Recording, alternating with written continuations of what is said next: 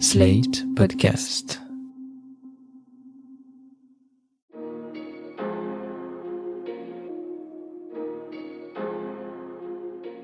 Bonjour et bienvenue dans Le Monde Devant Soi, le podcast d'actualité internationale de Slate.fr.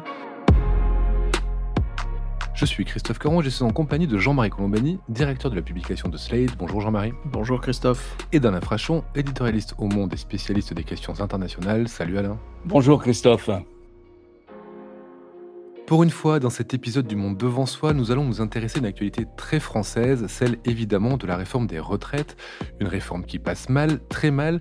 Elle est rejetée selon les sondages par une majorité de Français et a été votée tout de même ce lundi 20 mars grâce à un 49-3, lui aussi contesté par l'opinion. C'est en tout cas ce qu'en disent les sondages. L'exécutif a donc gagné, mais à quel prix? Celui de la colère de la rue, de l'affaiblissement du gouvernement et d'une baisse vertigineuse de la popularité d'Emmanuel Macron. Seulement 28% de satisfaits un score bas, très bas, au plus bas même depuis la fin de la crise des Gilets jaunes. Et les paroles du président, que ce soit dans ses adresses à sa majorité ou au JT de 13h ce mercredi 23 mars, ne semblent pas apaiser les tensions. Pour commencer, Alain, Jean-Marie, vous avez tous les deux regardé l'interview du président de la République euh, ce midi. Qu'en retenez-vous? Ben, si, si, je me référais à François Mitterrand, je dirais tenir bon. Il est dans une position où il s'agit de tenir bon, c'est-à-dire la réforme a été votée, donc on la maintient, on attend le verdict du Conseil constitutionnel pour la promulguer et pour l'appliquer. Par ailleurs, il y a, c'est accompagné d'un certain nombre de gestes d'ouverture. Le Conseil constitutionnel donnera son avis pas avant la Alors, promulgation. le Conseil constitutionnel euh, précède la promulgation. Et le président de la République ne peut pas promulguer tant que la décision du Conseil constitutionnel n'est pas connue. Euh, et assorti ensuite de gestes d'ouverture sur euh, une négociation qu'il voudrait voir s'engager, notamment sur le travail et sur euh, les métiers pénibles, enfin sur toute, une série de, choses qui concernent au premier chef, en effet, les, syndicats, et puis surtout s'adressant alors à l'ensemble de l'opinion qui considérait cette réforme comme injuste, l'idée d'une taxation des super-profits. Euh, qui existe déjà au niveau européen pour les entreprises euh, liées à l'énergie, mais qui n'existe pas pour d'autres entreprises en France qui ont toutes affiché, enfin là, beaucoup ont affiché en effet de, des profits exceptionnels. Et donc il consent à l'idée qu'il faut taxer un petit peu ces profits exceptionnels. Voilà pour résumer très brièvement. Alain, de votre côté, comment vous avez euh, perçu cette intervention? Alors, je ferai deux, deux, remarques. Une pour suivre immédiatement euh, la, la, ce que vient de dire Jean-Marie, c'est lorsqu'une entreprise fait des profits qui, qui sortent de, de, de l'habitude, qui sont liés à des facteurs qui ne tiennent pas particulièrement ou spécifiquement au succès de l'entreprise, euh, on lui interdit de racheter ses actions. Alors ça, c'est une pratique euh, que Joe Biden a instituée. Si une entreprise américaine reçoit des fonds, parce qu'elle se conforme au plan, euh, au plan de lutte contre le réchauffement climatique, ou bien parce qu'elle se concentre sur un des secteurs, les semi-conducteurs, pour ne pas le citer, que les États-Unis veulent mettre en pointe, alors cette entreprise, recevant des fonds de l'État, donc du contribuable, d'une manière ou d'une autre, elle n'a pas le droit de racheter ses actions. Parce que racheter ses actions, ça veut dire en faire monter le cours et privilégier les actionnaires, le rendement immédiat, le dividende l'année prochaine au long terme. Alors ça, c'est une pratique américaine, ça m'a frappé. La seconde remarque que je ferai, c'est que j'entendais le chef de l'exécutif, j'entendais le patron du gouvernement expliquer sa réforme, expliquer les difficultés qu'elle rencontre, bref, se battre euh, dans un conflit social pour obtenir et pour essayer pour obtenir ce qu'il veut et pour essayer de convaincre l'opinion. Et j'ai eu le sentiment que tout ça, il aurait dû le faire avant que n'importe quel autre chef de l'exécutif dans une démocratie dont on a l'habitude, dans une démocratie libérale, celle qui nous entoure, n'importe quel autre chef de l'exécutif aurait fait cette intervention à plusieurs reprises et dans plusieurs villes avant que le texte n'arrive au Parlement.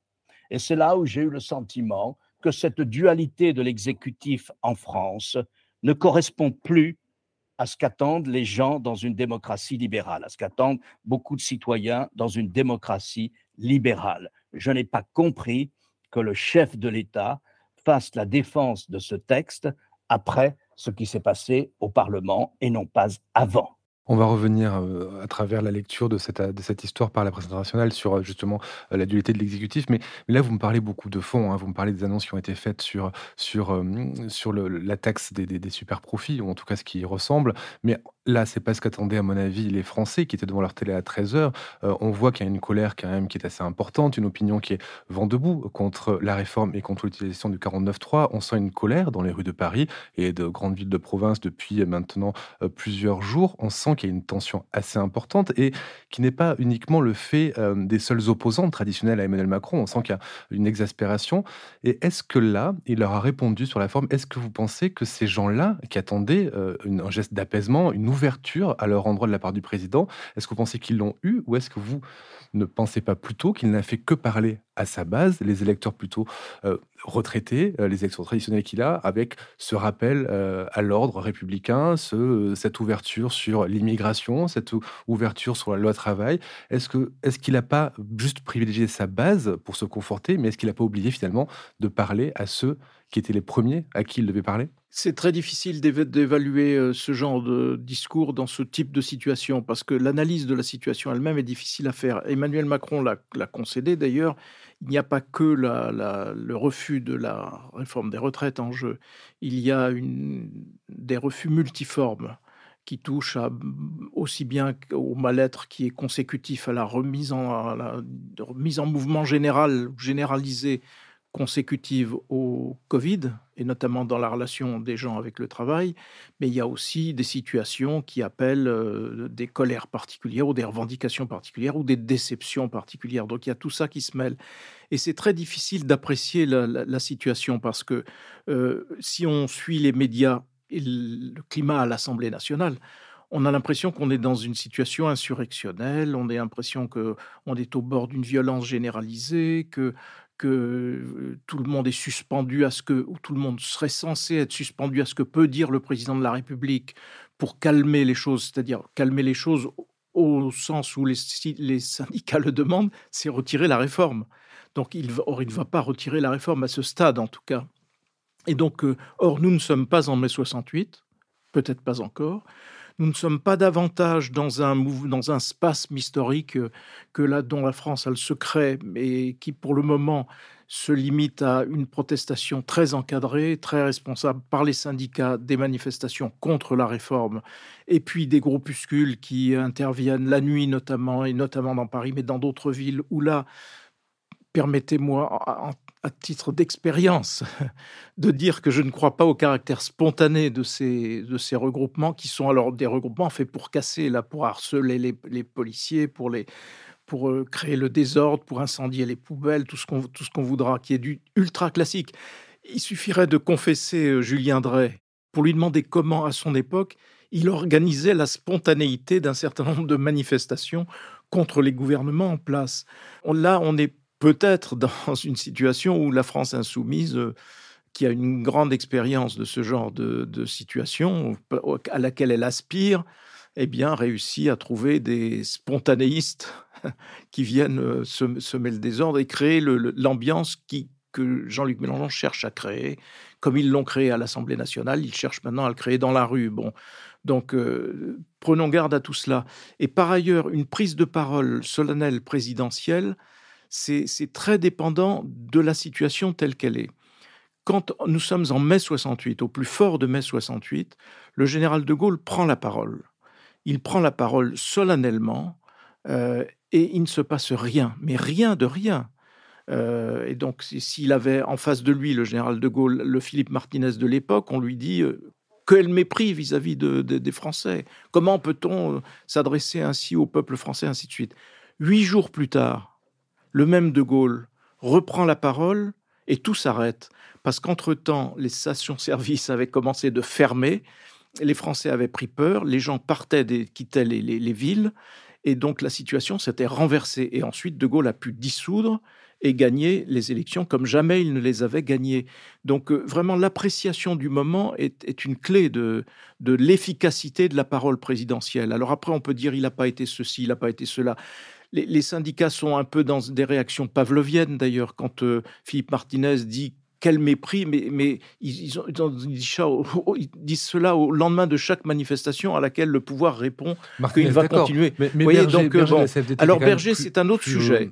Berger, euh, Laurent Berger, c'est un autre sujet parce que il incarne en effet, c'est Saint Laurent Berger aujourd'hui, et c'est le Berger au sens propre du terme, c'est-à-dire que c'est lui qui conduit cette, protestation, cette manifestation, qui, la, en limite d'ailleurs les, qui la borne aussi, sans jeu de mots, parce qu'il ne veut pas que ça aille euh, vers le blocage généralisé, il ne veut pas que ça aille vers la violence, bien sûr, c'est évident, mais c'était aussi évident de Philippe Martinez. Hein, la CGT non plus ne veut pas de, de, désordre de cette nature.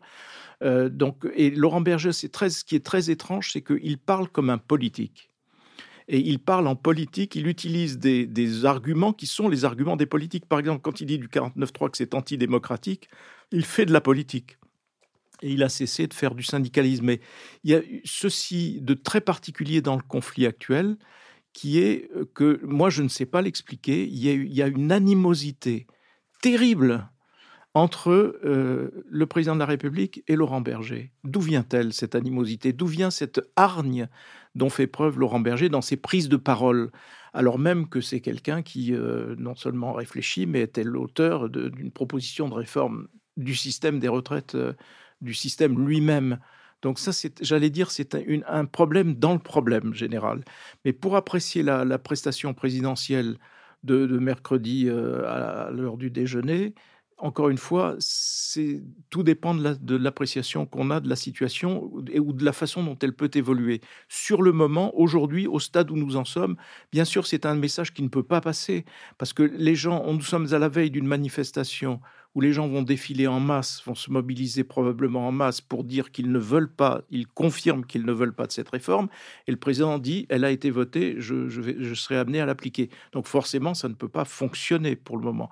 Donc il faut attendre que les, les événements se déroulent, que la crise se développe, pour savoir soit si cette crise prend de l'ampleur, et devient un mouvement original, différent, insaisissable, qui sera comparé ici à mai 68, là à d'autres mouvements, ou bien si au contraire, euh, ben, les gens on considère que les choses ayant été dites, la réforme ayant été votée, si le Conseil constitutionnel la valide et qu'elle peut être appliquée, elle sera appliquée et on passera à autre chose. D'autant que je suis persuadé que dans la tête des Français aujourd'hui, il y a moins l'idée de, de la, réforme et le refus de la réforme des retraites que l'angoisse liée à l'inflation, que l'angoisse liée au fait qu'on a le sentiment que les services publics se délitent, que la santé est en péril, que l'éducation est tout autant en péril, que euh, on est assailli de menaces de toutes parts, et tout cela, on a le sentiment d'être sans doute insuffisamment protégé, et que ça, ça nourrit beaucoup plus le terreau de la protestation que euh, le refus de la réforme des retraites elle-même, qui est une tradition. Toutes les réformes des retraites ont été accompagnées de mouvements de protestation, et pour le moment, nous n'en sommes qu'à sept journées quand contre Nicolas Sarkozy et François Fillon, il y avait eu 14 journées, et 14 journées importantes, avec à chaque fois euh, plus d'un million de personnes dans les rues en France. Donc euh, voilà, on ne peut pas trancher cette question pour le moment. Il y a un élément qui a beaucoup fait réagir sur les réseaux sociaux, entre autres, c'est la comparaison que le président a établie entre le mouvement social actuel et les débordements dont vous avez fait part, Jean-Marie. Donc entre ces mouvements et ces débordements et les événements du Capitole, on se rappelle de l'invasion du Capitole par les partisans de Trump et ceux de l'an du début d'année de, Brasilia, où à chaque fois c'était l'extrême droite qui envahissait les lieux de pouvoir démocratiques. très franchement, Alain, pour vous, est-ce que c'était une comparaison valable quand il l'a fait et quand il parle aussi de factieux et de factions, quand il évoque euh, les opposants, en tout cas ceux qui manifestent le soir dans les rues de Paris. Si j'avais été lui, je me, serais abstenu de ce genre de comparaison. Ce qu'il a voulu dire, c'est que les gens qui font des barricades et qui mettent le feu euh, aux poubelles dans les rues de Paris ou dans les rues de telle ou telle autre grande ville de province sont des factieux par rapport au modèle démocratique et ne manifestent pas comme les syndicats euh, organisent des manifestations. C'est ces groupes-là qu'ils visaient. Bon, c'était une cible facile et j'allais dire d'une certaine manière euh, de bonne guerre. Évidemment, ça n'a strictement rien à voir avec ce qui s'est passé euh, le 6 janvier euh, aux, États-Unis. Ça n'a strictement rien à voir. Et non plus avec ce qui s'est passé à Brasilia. Euh, mais ce qu'il voulait qualifié, c'était la violence, la violence de rue. Bon, est-ce qu'il a eu un mot heureux en les comparant avec ces deux événements? Je ne crois pas. non, je ne crois pas. En général, il vaut mieux s'abstenir de ce type de comparaison parce que chaque situation a sa singularité. Le vocabulaire sur les factions et les factieux est classique chez, les, celui du général de Gaulle. Oui, puis c'est classique chez les présidents. Rappelez-vous la, campagne de François Mitterrand en 1988, quand il déclare sa candidature à la télévision, qu'est-ce qu'il dit? Il dit le pays est en danger parce qu'il y a des factions et des factieux. Et il, parle à ce moment-là de Jacques Chirac. Il pense à Jacques Chirac, qui est son adversaire. Donc euh, voilà, mettons cela au rang des. C'est vrai que le recours à l'ordre au mot d'ordre de l'ordre, du maintien de l'ordre, quand les choses dégénèrent et quand la violence s'installe, c'est évidemment une arme au bénéfice du, président de la République, hein, parce que c'est vers lui que l'opinion, en tout cas une majorité, se tourne pour que les, choses rentrent dans l'ordre, après quoi on, voit ce dont on peut discuter. Mais donc là, il y a aucune, pour moi, il n'y a aucune surprise dans la teneur de ce, discours-là. Alain, vous avez lu euh, la presse internationale ces, derniers jours, elle s'est montrée assez dure avec Macron. On se rappelle de cette une de New York Times euh, la semaine dernière après euh, le, choix du, recours au 49.3. Euh, Qu'est-ce qu'elle dit de manière générale, cette presse étrangère, sur le président Macron sur sa euh, réforme? Et qu'est-ce qu'elle dit aussi finalement qu'est-ce que ça dit tout ça de la manière dont le président exerce le pouvoir actuellement? Écoutez, on ne peut pas dire que, que la presse étrangère est étonnée par ce qui se passe en France. Au contraire, elle rappelle que c'est d'une certaine manière le mode de fonctionnement de la France chaque réforme, qu'il s'agisse de l'éducation nationale, loi de Vaguet, qu'il s'agisse du mariage pour tous, suscite des manifestations de rue. Et notamment, toutes les réformes qui touchent au financement de l'État social suscitent des manifestations de rue. Et souvent violentes la presse étrangère, elle a été habituée aux gilets jaunes euh, et euh, elle a été habituée aux grandes manifestations au moment du SMIC des jeunes. donc, elle n'est pas étonnée. Pour elle, elle retrouve la France à laquelle elle est habituée. Un pays qui est un pays profondément, euh, pas sinon insurrectionnel, mais du moins profondément habitué à manifester dans la rue et par-dessus les institutions. Enfin, un pays un pays où des, Français, des Français sont habitués à ce genre de réaction. Je dirais que ça, elle n'est pas étonnée. C'est la France comme elle est très souvent représentée dans la presse étrangère. Enfin, celle que je lis, un peu la presse américaine, un peu les télévisions américaines, un peu la BBC, un peu la presse britannique ou la presse espagnole ou El, ou. Cette colère, la presse l'interprète d'une façon assez simple. Elle est dirigée contre Emmanuel Macron. Alors, ça ne tient pas forcément à la personnalité d'Emmanuel Macron ça tient au fait que la presse étrangère, la plupart du temps, si vous mettez de côté la presse américaine, mais la plupart du temps, elle, est celle, pour ce qui concerne nos voisins, elle est celle de pays dont le régime politique est un régime parlementaire classique où le chef de l'exécutif est responsable devant le Parlement. Et s'il n'a pas de majorité, il va aux élections. C'est comme ça. C'est pas un régime présidentiel où le président ne peut pas euh, dissoudre le, Congrès, le Parlement, mais où le Parlement ne peut pas non plus euh, euh, obliger le président à quitter le pouvoir avant de nouvelles élections. Donc, il y a cette incompréhension devant la dualité de l'exécutif. Je dirais qu'il y a un personnage qui est inconnu dans la presse étrangère, c'est Elisabeth Borne, notre Premier ministre de même que vous ne sauriez pas me dire euh, qui est aujourd'hui le secrétaire général de la Maison-Blanche, c'est-à-dire celui qui coordonne l'action de l'administration américaine, hein, sous la houlette et sous les directives générales, euh, sous les directives générales du, président Biden. Moi, ce sentiment-là, c'est qu'elle elle s'interroge, elle ne comprend pas nos institutions et elle considère que c'est un échec politique euh, pour le président Macron. Je vais vous citer par exemple un courrier des du Financial Times. Alors voilà, un, ancien membre de la Chambre des communes, du Parti libéral-démocrate, donc plutôt sympathisant de la tendance que représente le président Macron, et qui dit au fond, quand il aura quitté le pouvoir un jour, dans trois ans, vous verrez, on le regrettera. Et on essaiera de faire le bilan et on dira, au fond, son vrai échec, son échec profond, ça a été, je cite, son incapacité à construire une force politique centriste, progressiste, durable et donnant une majorité à ce type de réforme. Mais on, peut dire que ces jugements que vous énoncez, qui sont donc tirés de la presse euh, anglaise, euh, sont très justes. En effet, dans le pays aujourd'hui, il y a un rejet du président de la République euh, et une bonne partie des manifestants, au fond, euh, se préoccupent moins de la réforme des retraites que de montrer qu'ils sont en désaccord ou qu'ils ne veulent plus voir ou qu'ils ne supportent plus ou qu'ils veulent se débarrasser de Emmanuel Macron. Ça, c'est patent. Et sur l'échec politique d'Emmanuel Macron, oui, parce qu'il est dans une aventure personnelle et qu'il n'a jamais construit quelque chose qui puisse ressembler à un parti politique et qui garantisse l'avenir d'une famille d'esprit, si tant est qu'il il représente ou puisse représenter une famille d'esprit. Donc, euh, il est toujours dans une aventure personnelle. Plus il a un mode de comment dire d'expression qui est un mode d'expression qui appartient, j'allais dire plutôt à la technocratie qu'à qu'à voilà qu'à un tribun. Et donc c'est ce qui fait d'ailleurs le succès d'un Jean-Luc Mélenchon, c'est sa façon dont il, puis, dont il peut s'adresser aux uns et aux autres.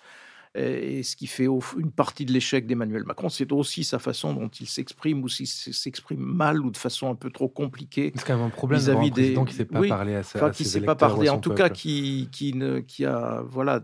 Cela dit, il a été élu et réélu. Hein. Il a été, oui, donc il faut, on sait, bien comment il a été élu et réélu. Oui, mais il a été élu et réélu. Donc il y a aussi ça, il faut quand même le rappeler parce qu'on est tellement dans la. Vous parliez du moment tout à l'heure dans le discours. Logiquement d'ailleurs dans la critique, mais en même temps, il faut reconnaître que ça, ce sont deux exploits successifs qui ne sont pas prêts d'être de, renouvelés d'ailleurs. Donc euh, soyons quand même un peu plus un peu plus modestes par rapport à cela. Mais je voulais enchaîner sur cette histoire d'hostilité à Emmanuel Macron parce que ce qui s'est passé à l'Assemblée nationale, où en effet il est totalement anormal que après le travail d'une commission mixte paritaire et donc devant un texte qui est davantage l'émanation du Sénat républicain que de la, que de la majorité de, des partis qui soutiennent Emmanuel Macron, il y a eu une défection d'une partie des élus de, euh, républicains. Et cette défection, elle montre une chose. Jusqu'à présent, vous aviez, y compris dans les rangs des parlementaires, l'idée d'un front anti-Le Pen, d'un front républicain anti-Le Pen. Ce front a disparu au profit d'un front anti-Macron. Et ce front anti-Macron euh, est tel qu'il s'est nourri aussi de voix du Parti républicain qui, normalement, aurait dû être euh, axé sur le refus, euh, si j'en crois les pères fondateurs, si j'en crois aussi bien ce que fut l'attitude de Jacques Chirac que celle de Nicolas Sarkozy. Il n'y avait pas de discussion là-dessus. donc le, et donc nous n'avons plus de front républicain, nous avons maintenant un front anti-Macron. Et ça, c'est une des leçons de l'épisode, et notamment une des leçons du vote qui a failli conduire à une motion de censure euh, au tout début de, au tout début de la semaine. Et ça, il faut vraiment l'inscrire parce que c'est une conséquence de longue portée qui vient de s'ouvrir. Je reviens quand même sur le savoir-faire et le savoir-être. Nul doute que euh, Macron a le savoir-faire technocratique. Il, a encore montré qu'il n'avait pas le savoir-être. Oh, quand on regarde son bilan quand même en matière de chômage, en matière d'indicateurs économiques, il est bon. Mais ça, j'ai l'impression que plus personne ne peut l'entendre. En tout cas, pour l'instant, ce n'est plus audible. Est-ce qu'il n'est pas quand même en train de ruiner lui-même euh, tous ses efforts entrepris depuis Oui, mais en, même temps, en même temps, on peut, en même temps, il faut aussi considérer que voilà, l'opinion aussi, les Français aussi ont leur part dans cette. Euh, parce que c'est vrai que systématiquement, à chaque fois que vient une réforme de la, des retraites, par exemple, il y a une protestation qui se déclenche et qui est massive, et il y a toujours un refus préalable de, la réforme. Il faut certainement ne, pas y toucher. Ou alors on adhère à, des mots d'ordre qui sont proprement hallucinants, notamment le retour à la retraite à 60 ans. Alors la retraite à 60 ans, pour un certain nombre de catégories, ça peut tout à fait s'entendre et s'organiser. D'ailleurs, ça l'est. Euh, dans la plus récente réforme, celle de François Hollande de 2013, il y a des catégories qui restent euh, à retraite à 60 ans, voire même avant. Mais pour le généraliser, c'est absurde. Et de ce point de vue-là, Emmanuel Macron a donné un chiffre, mais sans trop y insister, alors que c'est la clé de tout. Il a dit, euh, quand euh, je suis rentré dans la vie active, il y avait 10 millions de retraités. Aujourd'hui, il y en a 17 millions. En 2030, il y en aura 20 millions. On passe pas impunément de 10 millions de retraités à 20 millions de retraités quand ce sont les actifs qui payent ces retraités.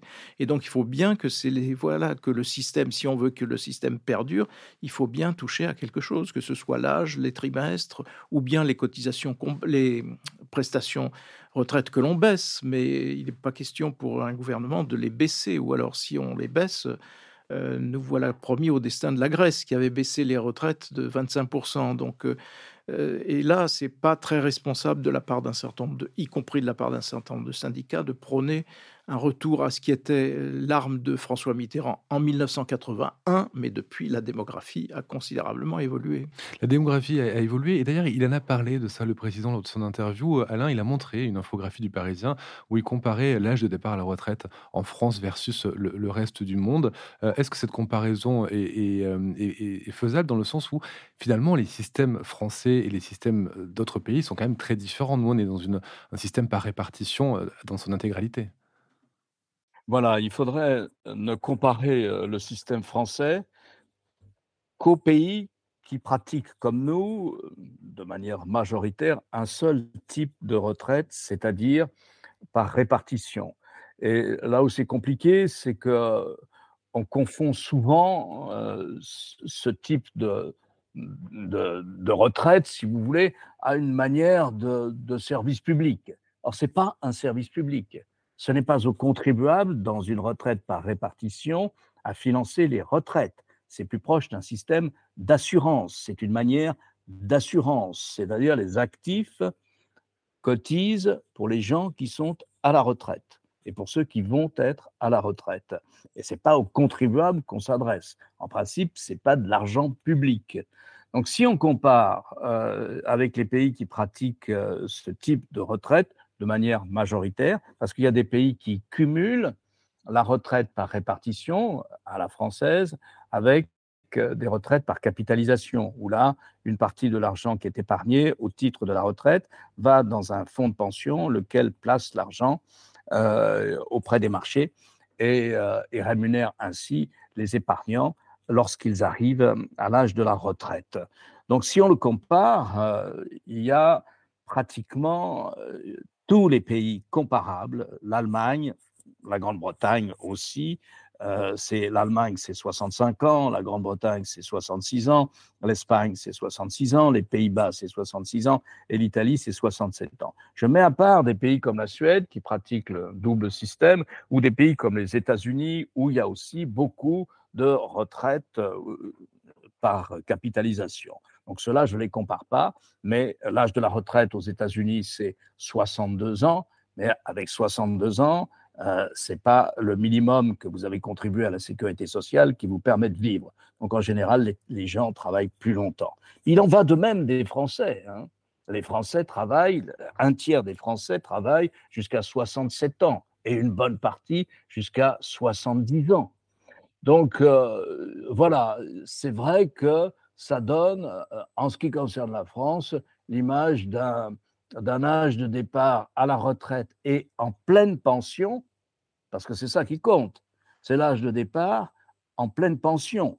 Parce que sinon, dans beaucoup de pays euh, que j'ai cités, on peut partir à la retraite si on s'entend avec son entreprise à 62 ou à 63 ans, mais pas en pleine pension. Dans un système par répartition, voilà de quoi on parle. L'âge du départ à la retraite en touchant une pleine pension. Donc, de ce point de vue-là, la France est effectivement un cas particulier. Et alors, si on regarde ce que dit le service officiel du gouvernement chargé de surveiller l'évolution des retraites et de ce système par répartition, euh, il dit que pour les 25 prochaines années, euh, le déficit annuel du régime de retraite sera de 10 à 13 milliards d'euros par année c'est autant qu'il ne va pas de l'investissement public. Il faut bien rappeler ça. Juste un mot pour euh, peut-être euh, pour, euh, clore ce chapitre Macron. il a aussi, en confirmant Elisabeth Borne dans ses fonctions, pour le moment, en la confirmant, il, a, il lui a donné comme mission d'élargir la majorité.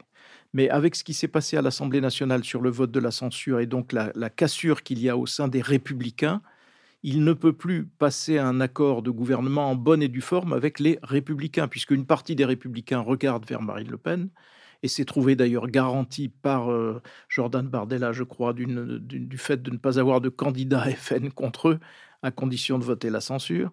Et puis une autre partie qui a été derrière son président, euh, M. Ciotti, et qui, lui, pourrait, à, la tête de ses troupes et avec les républicains du Sénat aussi, entrer dans une négociation de cette nature. Mais la porte est fermée de ce point de vue-là, à cause du vote et de la quasi-scission, enfin en tout cas de la séparation entre deux groupes au sein des, républicains. Donc il va aller vers de la, de la recherche de personnalité euh, au cas par cas qui puissent rejoindre le gouvernement. Mais ça, on sait que c'est toujours pratiqué par les présidents de la République, mais ça, ça ne rapporte jamais rien. Ça, ça n'apporte pas de voix supplémentaire à l'Assemblée quand il faut constituer des majorités pour faire voter des textes.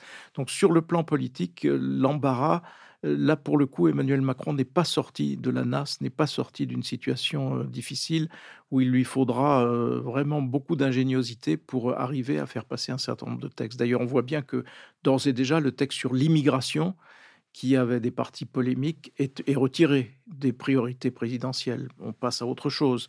Donc, euh, sur le plan politique, il y a quand même une voilà une situation qui est toujours assez euh, obscurcie pour le chef de l'État. Quant à la suite, hein, pour l'avenir de, ce texte, euh, il attend d'être promulgué par le président de la République. Il attend aussi les différentes saisines du Conseil constitutionnel qui pourraient se jouer sur à la fois certaines parties du texte ou à la fois le choix du véhicule législatif, qui était une loi, si je ne me trompe pas, sur la sécurité sociale. L'autre point qui sera étudié par le Conseil constitutionnel est le recours au RIP, le référendum d'initiative populaire, qui nécessite quand même 5 millions de signatures euh, de citoyens français pour être, entre autres, pour être pour être initié. 5 millions, ça me paraît pas absurde actuellement dans, vu, le, vu le climat. Et enfin, une proposition qui, à mon avis, ne sera pas étudiée, mais qui est celle de la députée Valérie Rabault, qui euh, demandait peut-être un recours à l'article 10 de la Constitution, qui permet au président de demander un nouveau vote de l'Assemblée avant promulgation de la loi. Mais on imagine que euh, Emmanuel Macron n'aura pas forcément recours à, ce choix-là. Un choix qui aurait peut-être pu remettre euh, de nouveau les députés au travail et à la négociation.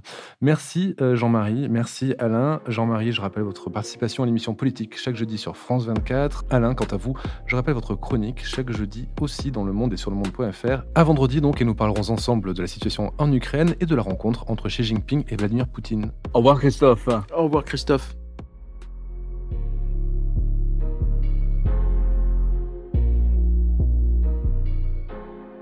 Retrouvez le monde devant soi chaque vendredi sur slate.fr ou votre plateforme de podcast préférée.